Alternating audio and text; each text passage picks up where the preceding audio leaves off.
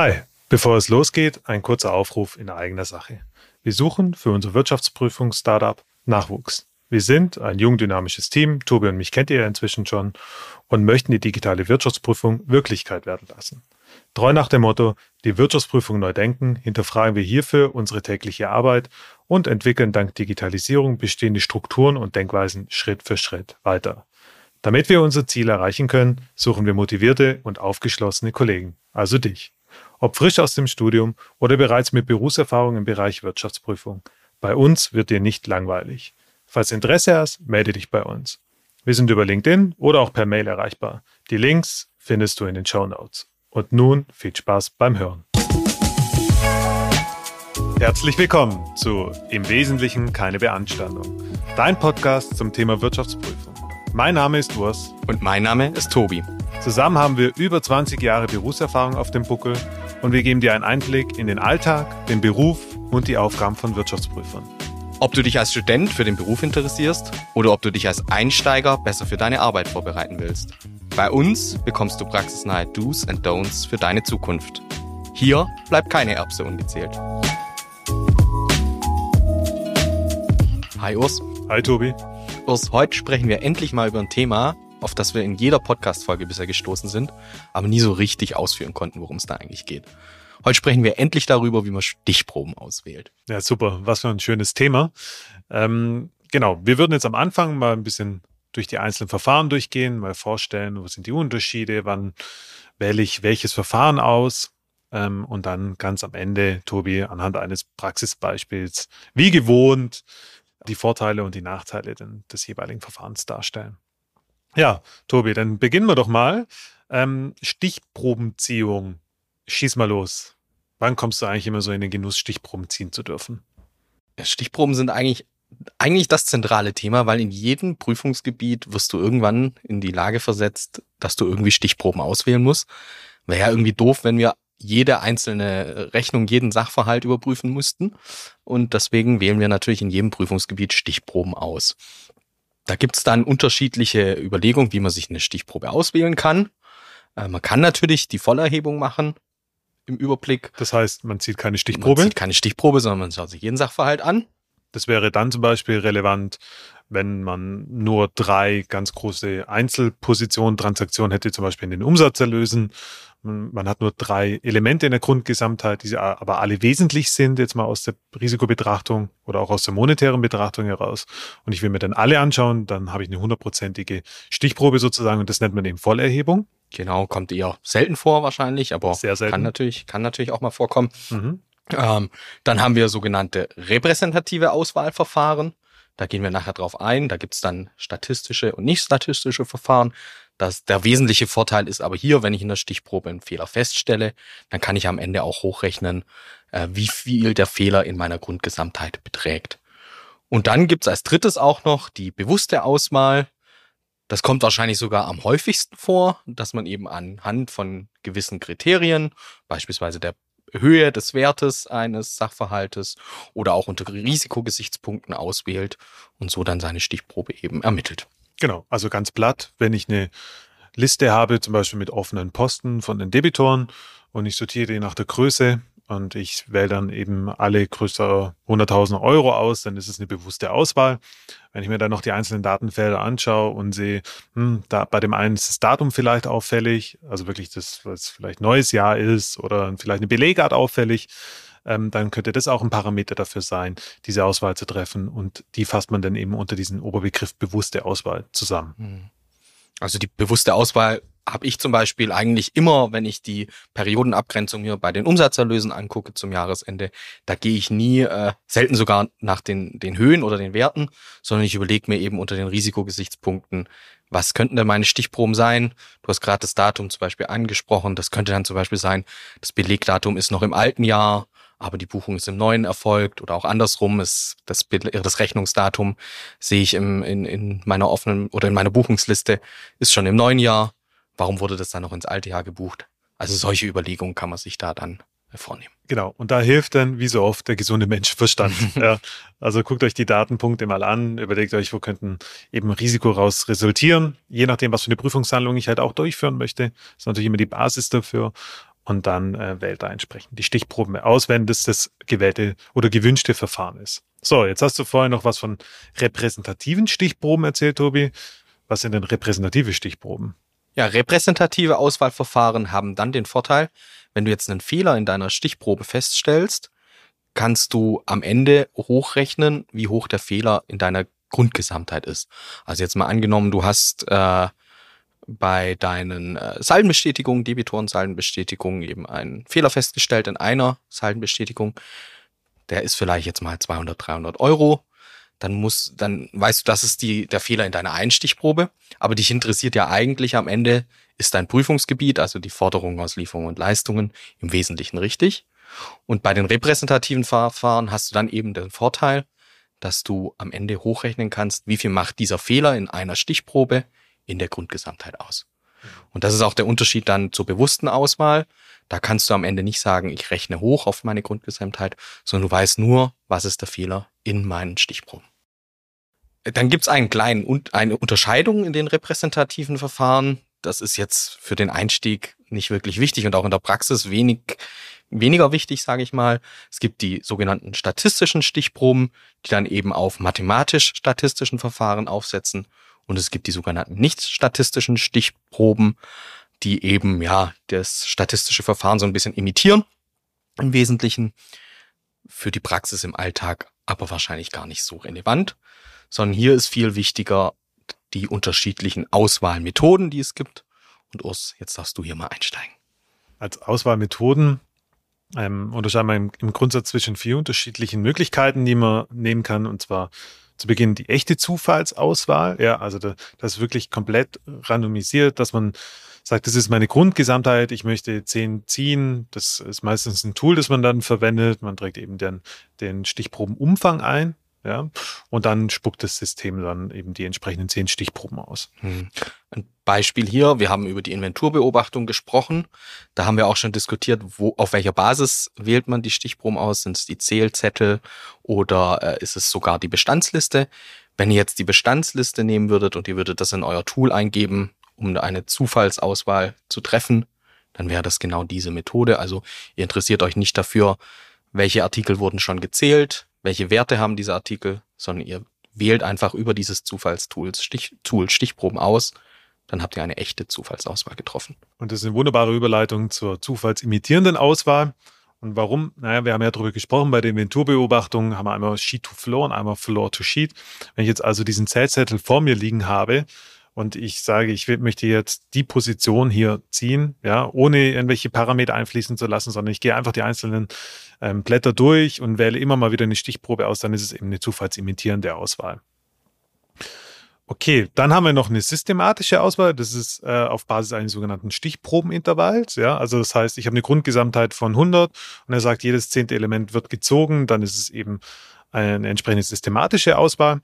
Und dann gibt es noch das letzte Verfahren und das ist das wehrproportionale Auswahlverfahren. Wahrscheinlich auch das, was man in der Praxis am häufigsten verwendet. Deswegen werden wir da auch einen großen Fokus in diesem Podcast drauflegen. Das sogenannte Monetary Unit Sampling. Was bedeutet das? Naja, abhängig von dem jeweiligen Wert der einzelnen Position in der Grundgesamtheit, Stichwort OP-Liste, dann ist es der monetäre Wert, also der offene Betrag, ja, wählt man die entsprechende Stichprobe aus. Das heißt, die Positionen mit einem höheren Betrag haben eine höhere Wahrscheinlichkeit, in die Stichprobe zu fallen im Vergleich zu denen, die einen niedrigeren Betrag haben. Das sind also diese vier Verfahren. Wir haben also echte und zufallsimitierende Auswahlverfahren, eine systematische Auswahl und eine sogenannte wehrproportionale Auswahl ähm, die man verwenden kann, um repräsentative Stichproben zu ziehen. Und wie der Tobi richtigerweise gesagt hat, bei den repräsentativen Stichproben hat man eben den Vorteil, dass man den Fehler hochrechnen kann. Ja, also wenn ich jetzt 10 von 100 ziehe als Stichprobe, dann darf ich eben die Aussage oder die diesen Fehler hochrechnen und kann darüber eine Aussage über die Grundgesamtheit treffen, was ich bei den Key Items Testings, das der sogenannten bewussten Auswahl, nicht machen kann. So, dann hatten wir jetzt die verschiedenen Auswahlverfahren. Das war jetzt noch relativ theoretisch. Wir würden jetzt gerne mal anhand eines Beispiels mal von A bis Z durchgehen. Und da haben wir uns ein tolles Beispiel überlegt, und zwar die Auswahl der Debitorenseitenbestätigung, weil ähm, dieser Podcast ist ja insbesondere für Berufseinsteiger und ist immer mal wieder ein Thema, wissen wir aus eigener Erfahrung.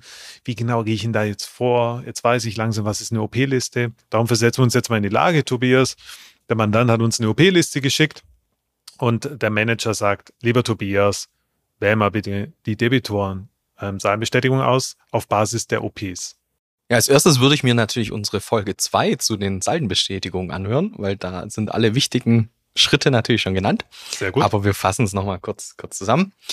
Äh, ja, für die Debitoren-Saldenbestätigung würde ich mir die offene Postenliste der Debitoren vom Mandanten geben lassen und würde im ersten Schritt natürlich erstmal abgleichen, äh, dass die auch abstimmbar ist zur Bilanz. Also um sicherzustellen, dass alle Debitoren und alle offenen Posten eben aufgeführt sind in dieser Liste und ich die offenen Postenliste somit als Grundlage für meine äh, Stichprobenauswahl auch verwenden kann. Als zweites überlege ich mir dann natürlich wieder, was will ich eigentlich mit meiner Stichprobenauswahl erreichen? Und bei den Forderungen, bei den Debitoren möchte ich die, das Vorhandensein, die Existenz der Forderungen überprüfen. Wir haben in der Folge zwei damals gelernt, äh, deswegen wähle ich eben konkrete Rechnungsbeträge aus im Normalfall und lasse mir die von dritter Seite bestätigen. Und dazu haben wir in den vier Möglichkeiten, die uns zur Verfügung stehen, das Wertpro wertproportionale Verfahren, das MUS-Verfahren. Das ist an dieser Stelle gut geeignet, weil es eben einerseits einen gewissen Zufallsfaktor hat in meiner Auswahl und trotzdem noch äh, den Wert der offenen Posten eben berücksichtigt und ich somit eine hohe Wahrscheinlichkeit habe, auch die äh, werthaltigen, die hohen Forderungen zu erwischen in meiner Stichprobe.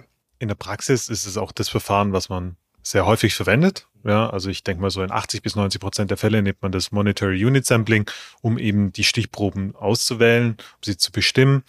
Ähm, ich kenne es auch so, dass man Key Items Testing macht, das heißt wirklich in Abhängigkeit der jeweiligen ähm, betragsmäßigen Höhe oder halt auch auffällige Debitoren. Ähm, das ist immer ein bisschen abhängig von dem Geschäftsmodell des Mandanten, von der Risikobeurteilung, die man da durchgeführt hat. Das ist aber keine ähm, Vorgabe, die ihr selber machen könnt, ja, sondern da direkt als Berufseinsteiger bitte mal euren Manager, den Verantwortlichen fragen, ist das Monetary Unit Sampling geeignet in diesem Fall für das, für das Mandat oder soll ich doch lieber ein anderes Verfahren auswählen, weil es vielleicht andere Erkenntnisse gibt und dem Risikoaspekt ähm, besser gerecht wird. Genau. Wie wir vorhin gelernt haben, dann wäre es wahrscheinlich eine bewusste Auswahl. Und dann haben wir am Ende natürlich äh, das Thema, wenn wir dann Fehler feststellen, können wir nicht mehr hochrechnen auf die Grundgesamtheit. Deswegen, aber wie Urs schon richtig gesagt hat, das ist nicht eure Entscheidung. Das macht dann der Manager Wirtschaftsprüfer. Entscheidende Frage ist aber natürlich, ich weiß jetzt, wie ich meine Stichprobe auswähle, aber wie viele Stichproben muss ich denn auswählen, Urs?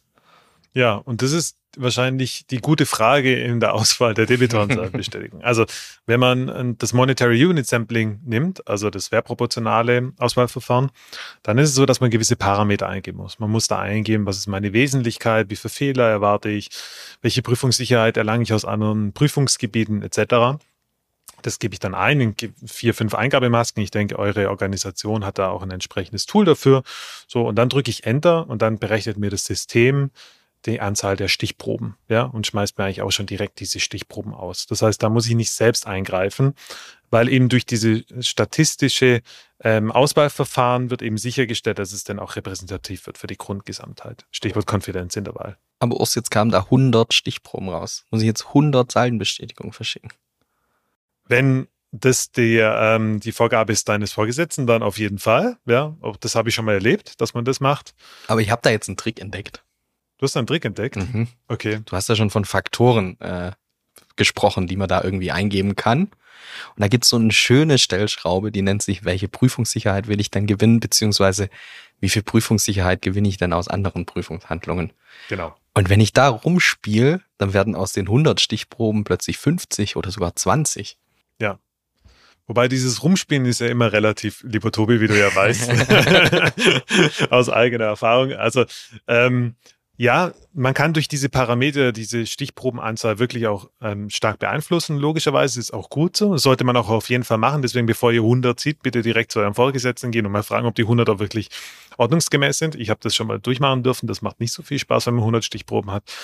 Ähm, dann kann man sich ja überlegen, ob man auch Prüfungssicherheit aus anderen Prüfungsgebieten erlangt, zum Beispiel durch, eine, die, durch Datenanalysen kann man auch sehr hohen Grad an Prüfungssicherheit gewinnen. Dann braucht man über die Seitenbestätigung selbst nicht mehr so einen hohen Grad erreichen. Das heißt, es ist so ein Zusammenspiel aus den Prüfungshandlungen, aus meiner Risikobeurteilung Ähm, und die ergeben dann im Endeffekt eben dieses Volumen der Stichproben, die ich auszuwählen habe, beziehungsweise die ich dann auch auszuwerten habe.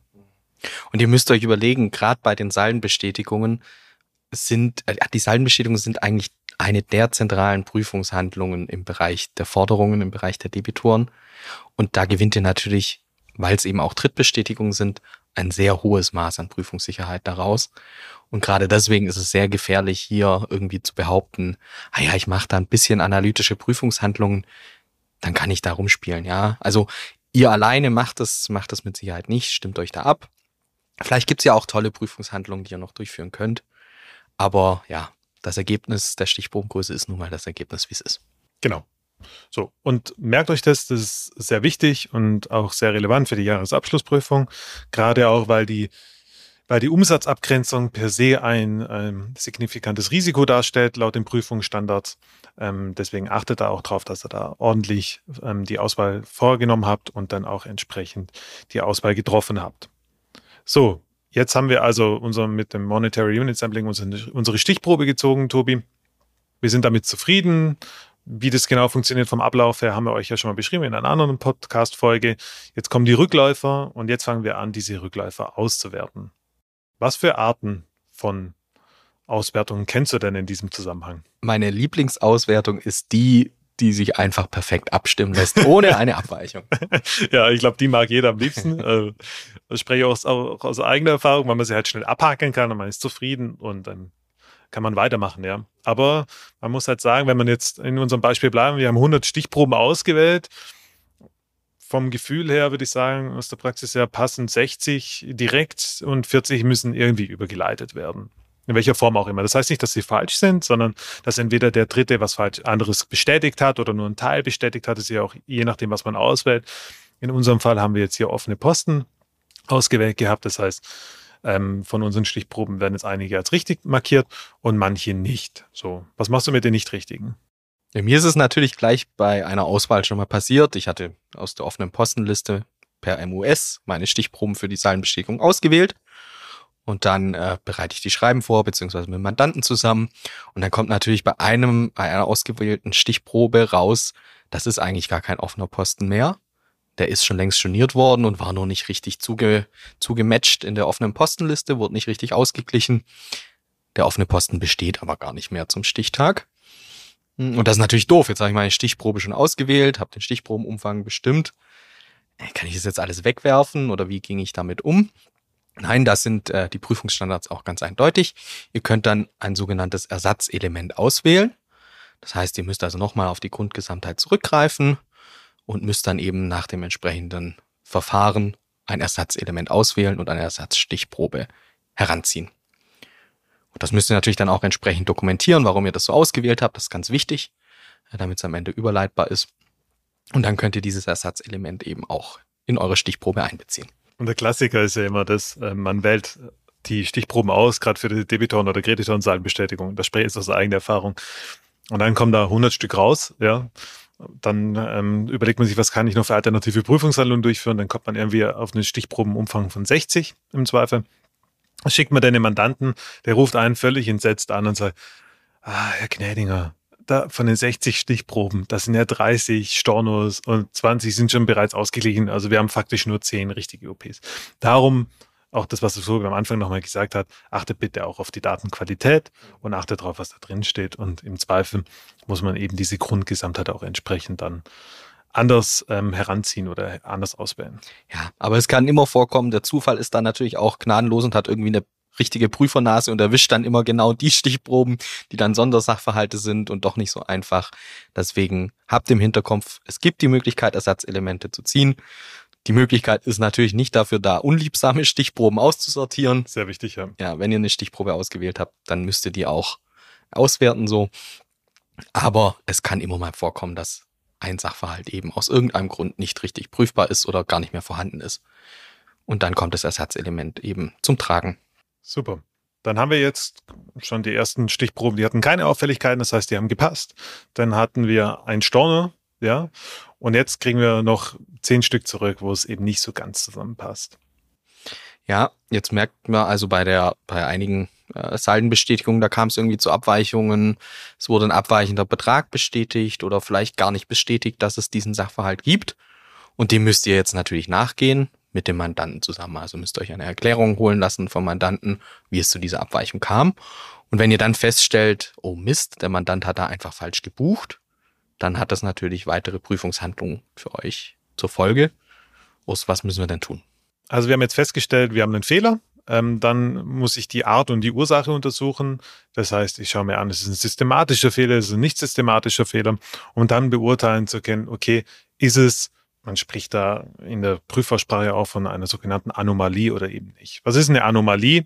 Ja, Anomalie ist ein Fehler, der aufgetreten ist, aber der wirklich auf einen besonderen Sachverhalt zurückzuführen ist. Zum Beispiel, man hat einen vollständigen automatisierten Prozess, der die Ausgangsrechnungen verbucht. Ja, jetzt zum Beispiel unsere OPs, die werden automa automatisch alle verbucht, dann greift keiner mehr manuell ein. Und am Jahresende war es eben so, dass die Ansprechpartnerin oder der Ansprechpartner dann eine Rechnung manuell gebucht hat. Und genau diese manuell gebuchte Rechnung hat einen Fehler. Ja, warum auch immer, weil er einen falschen Betrag eingetragen hat oder ein falsches, ja, falsches Konto oder was weiß ich was. Also ist genau auf diesem Betrag ist ein Fehler ähm, oder ist da ein Fehler entstanden. Und das ist wirklich abgrenzbar auf diesen einen Sachverhalt und auf diese einzelne Position. Und ich kann es auch wirklich auch entsprechend nachprüfen, dass es nachweisbar nur auf diese eine Position zurückzuführen ist. Dann ist es eine sogenannte Anomalie. Das heißt, diesen Fehler muss ich dann später nicht hochrechnen, sondern das ist wirklich ein Einzelfehler, so wie ich ihn festgestellt habe. Hm. Beliebt ist da auch, äh, wenn es im Sommer manchmal dann zu Urlaubsvertretungen kommt und es gibt plötzlich P Personen, die nur in einem gewissen Zeitraum des Jahres gebucht haben und die könnt jetzt irgendwie feststellen in euren Buchungshandlungen, das liegt nun mal an dieser einen Person. Dann könnt ihr natürlich auch schauen, wie viel Buchungsvolumen, wie viele Buchungssätze hat denn diese Person vorgenommen. Wenn es dann glücklicherweise nur dieser eine Sachverhalt ist oder ein abgrenzbarer Sachverhalt, dann lässt sich häufig auch darüber oder kann sich darüber argumentieren lassen, dass es eben eine Anomalie ist, die aufgrund einer gewissen Person eben aufgetreten ist. Ja, und das hat der Tobi wirklich schön jetzt übergeleitet, weil ähm, wenn es nämlich nicht auf einen Einzelsachverhalt zurückzuführen ist, zum Beispiel man hat eine Urlaubsvertretung, ja, und die hat äh, drei Monate oder ein halbes Jahr jetzt gebucht, weil die ursprüngliche Arbeitskraft dann wirklich länger ausgefallen ist. Ein halbes Jahr Urlaub möchte ich auch mal haben. Ja, vielleicht auch Krankheitsurlaub. es gibt nicht, was es nicht gibt. Ähm, Genau, dann kann es auch schon auf einen systematischen Fehler zurückzuführen sein. Ja? Das heißt, man muss sich wirklich überlegen, woher resultiert dieser Fehler und ist er auf die Grundgesamtheit anwendbar oder eben nicht. Wenn er auf die Grundgesamtheit anwendbar ist, dann kann ich ihn eben auch entsprechend hochrechnen. Ja, und ich kann diesen Fehler feststellen für die Grundgesamtheit und daraus meine Rückschlüsse ziehen. Das heißt, ist der Fehler so wesentlich, dass ich gegebenenfalls mein Testat einschränken muss oder eben auch nicht. Ja? Und dabei muss ich mir einfach auch mal Gedanken darüber machen, woher resultiert dieser Fehler, ähm, wie kann ich ihn gegebenenfalls durch andere Prüfungshandlungen nochmal adressieren, um wirklich sicherzustellen, dass es richtig ist. Und was ganz, ganz wichtig ist in diesem Zusammenhang, sprecht mit dem Mandanten darüber. Also macht es nicht in eurem stillen Kämmerlein, sondern wirklich sprecht mit dem Mandanten, geht mit ihm ins Gespräch, erarbeitet gemeinsam die Ursache dieses Fehlers und dann beurteilt ihn auch, sodass du oder dass der jeweilige Ansprechpartner oder der jeweilige Prüfer dann auch weiß, okay, das ist wirklich der Grund dafür. Und dann geht zu eurem Manager und erklärt ihm, woher das kam und er trifft dann die Entscheidung, wie damit umzugehen ist. Ja, also im Bereich der äh, Saldenbestätigung ist da ein Beispiel mit Sicherheit. Ihr stellt jetzt irgendwie fest, die letzten äh, Rechnungen des Jahres wurden halt nach dem Rechnungsdatum einfach äh, eingebucht, also nicht abgegrenzt. Und jetzt stellt ihr fest bei der Überleitung der Differenzen in den Saldenbestätigungen, äh, die letzten Posten, die der Mandant eingebucht hat, gehören eigentlich alle schon ins neue Jahr. Und äh, das wurde auch so von äh, über die Bestätigung eben bestätigt. Ihr prüft es nach. Es gehört also wirklich ins neue Jahr dann habt ihr da einen systematischen Fehler, weil der Mandant eben äh, ja einfach nicht das Leistungsdatum herangezogen hat, sondern das Rechnungsdatum. Und dann müsst ihr euch natürlich überlegen, was heißt das? Kann ich das irgendwie adressieren? Okay, dann sind wir einmal durch ein ausführliches Beispiel für die MUS-Stichproben-Methode äh, durchgegangen. Jetzt gehen wir mal nochmal auf die anderen Methoden ein. Zum Beispiel auf die Vollauswahl, die wir, oder die Vollerhebung, die wir schon erwähnt haben. Wie gesagt, wahrscheinlich das seltenste Verfahren, äh, das angewendet wird. Ich habe es in meiner Praxis jetzt nicht oft erlebt. Wie wir schon erwähnt haben, es ist dann eben die Auswahl von 100% aller Elemente in der Grundgesamtheit. Und das zeigt ja eigentlich schon, es muss dann irgendwie ein Sachverhalt sein, wo relativ wenig Einzelsachverhalte vorhanden sind, so dass es auch Sinn macht, alle sich anzuschauen und alle zu prüfen. Das könnte zum Beispiel sein, wenn man jetzt einen gewissen Umsatzerlösstrom hat, äh, der eben nur ein paar einzelne Buchungen im Jahr hat, dann kann man sich die auch alle angucken und alle nachprüfen. So aus Hörensagen ist jetzt auch die äh, Spezialität der Betriebsprüfer, ja, die sich auch die 3 Mark 23 noch genau anschauen, was natürlich nicht im Sinne der Abschlussprüfung ist, die mit hinreichender Prüfungssicherheit was ähm, ein Urteil fällen will. Das heißt, bitte nicht die 3,23 Euro äh, von alleine prüfen, sondern sprecht es auch das nochmal mit eurem Vorgesetzten ab. Absolut, das ist wirklich wichtig. Also wir reden immer noch eigentlich über eine äh, eine Auswahl unter Wesentlichkeitsgesichtspunkten. Also das äh, muss man dabei beachten, ja, genau. definitiv. Genau. Deswegen ist auch die Vollerhebung in der Praxis nicht so wirklich relevant und wenn, dann macht man das ja intuitiv auch schon richtig. Ähm, deswegen spielt es jetzt so in der Stichprobenauswahl logischerweise auch keine Rolle. Genau. Und dann deutlich relevanter, gefühlt manchmal sogar relevanter als die repräsentativen Auswahlmethoden, ist die bewusste Auswahl. Wir haben es vorhin schon mal angedeutet. Ich wende das auf jeden Fall eigentlich immer an, wenn ich die Periodenabgrenzung der Umsatzerlöse prüfe. Was ist die Periodenabgrenzung, Tobi? die Periodenabgrenzung ist die Überprüfung, ob meine Umsatzerlöse zum Jahresende in das richtige Jahr, im richtigen Jahr erfasst wurden. Wie wir vorhin auch schon angedeutet haben, eben ob äh, der Leistungszeitpunkt noch im alten Jahr war oder im neuen Jahr. Und entsprechend sind dann die Umsatzerlöse zuzuordnen. Gut, vielen Dank. Hatte ich kurzzeitig wieder vergessen. Gerne, Jos. genau. Und hier ist es mir eigentlich relativ egal. Und was heißt relativ egal, aber es ist mir weniger wichtig, ob ich die hohen Werte oder ob ich eine Zufallsauswahl ähm, prüfe, sondern ich möchte schauen, wird die Periodenabgrenzung systematisch am Jahresende richtig äh, gemacht. Und daher überlege ich mir, was ist mein Risiko? und äh, wähle dann die Stichproben unter Risikogesichtspunkten aus. Also ist es besonders nah am Stichtag. Dann könnte es ja leicht mal sein, dass einzelne Tage der Leistungszeitpunkt eben verschoben ist. Äh, oder, ich hatte es vorhin kurz mal erwähnt, das ist eigentlich mein Liebling der Auswahl. Gibt es irgendwelche Belegdaten im, äh, in den Buchungen, die noch, die schon im neuen Jahr sind, aber der Umsatz ist noch ins alte Jahr gebucht. Das deutet ja viel darauf hin, vielleicht gehört der Umsatz eigentlich ins neue Jahr. Und solche Überlegungen kann man dann anstellen, eine bewusste Auswahl treffen und ähm, genau so dann eben die Stichproben prüfen. Was sich bei der Umsatzabgrenzung auch wunderbar anbietet, jetzt gerade im Hinblick auf Datenfelder und Überprüfung der Periodenabgrenzung, ist das Feld Incoterms, falls es tatsächlich vorhanden ist. Ja, da kann man nämlich auch wunderbar sehen, ist es ein Ex-Work, das heißt direkt mit ähm, quasi Bereitstellung auf der Verladerampe darf man den Umsatz realisieren. Oder ist es dann halt doch so, dass die Ware frei Haus geliefert werden muss. Also das ist auch ein gutes Datenfeld, um die äh, Periodenabgrenzung zu prüfen, wie ich gerade schon gesagt habe. Und das ergänzt dann nochmal das ganze Thema Buchungsdatum, Belegdatum etc. etc.